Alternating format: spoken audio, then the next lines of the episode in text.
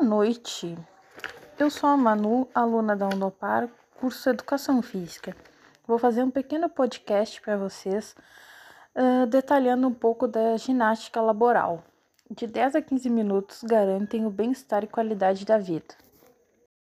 O bem-estar é um dos desejos perseguidos pela humanidade. A ciência comprova por meio de estudos que tanto a saúde física como a mental proporcionam qualidade de vida. Isso porque a prática de exercícios diminui doenças, fortalece os músculos e equilibra a mente. Como a expressão diz, a atividade física soma qualidade de vida e saúde. Alterna a rotina é um dos primeiros passos para garantir a saúde. O problema está na adaptação do tempo, pelo menos é o que muitos acabam se queixando, não é mesmo? Aqui estamos falando de rotina, tempo e qualidade de vida, como é o seu dia e o seu ambiente de trabalho? Há tempo para se exercitar? Você já ouviu falar em ginástica laboral? Para animar você a praticar exercícios, mesmo que no início dessa rotina seja por meio de ginástica laboral, separamos algumas informações sobre o assunto. Confira e pratique. A ginástica laboral não é uma prática nova. Os poloneses foram os primeiros a praticá-la. Isso em 1925. Na época, a modalidade se chamava ginástica de pausa. Mesmo tendo surgido em 1935, somente 35 anos depois o gênero ficou conhecido no mundo, em especial no Japão e na Europa. Suas curiosidades são: em 1978 surgiu a Associação de Rádio Taiso, no bairro Liberdade, em São Paulo. A técnica japonesa e a cultura de praticar exercícios ao som de um rádio foram adequadas à cultura brasileira.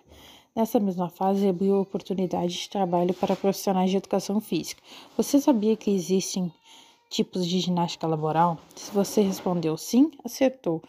Agora, caso não conheça, acompanhe a definição de uma delas. São três modalidades que dividem a ginástica laboral.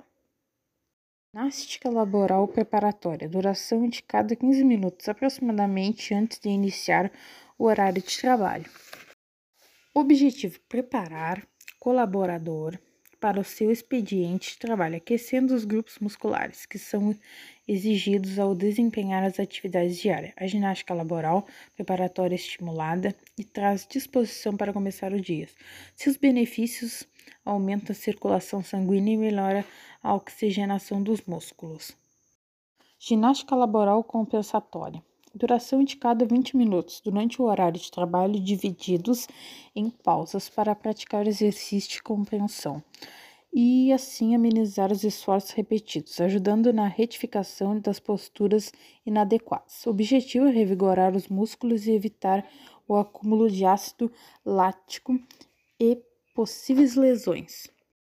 Ginástica laboral de relaxamento. Duração indicada 20 a 30 minutos, com exercícios de alongamento após o horário de trabalho. Objetivo é revigorar os músculos, alongar e relaxar, prevenindo os desgastes, tensões, inflamações nas, das articulações, músculos trabalhados durante o expediente de trabalho.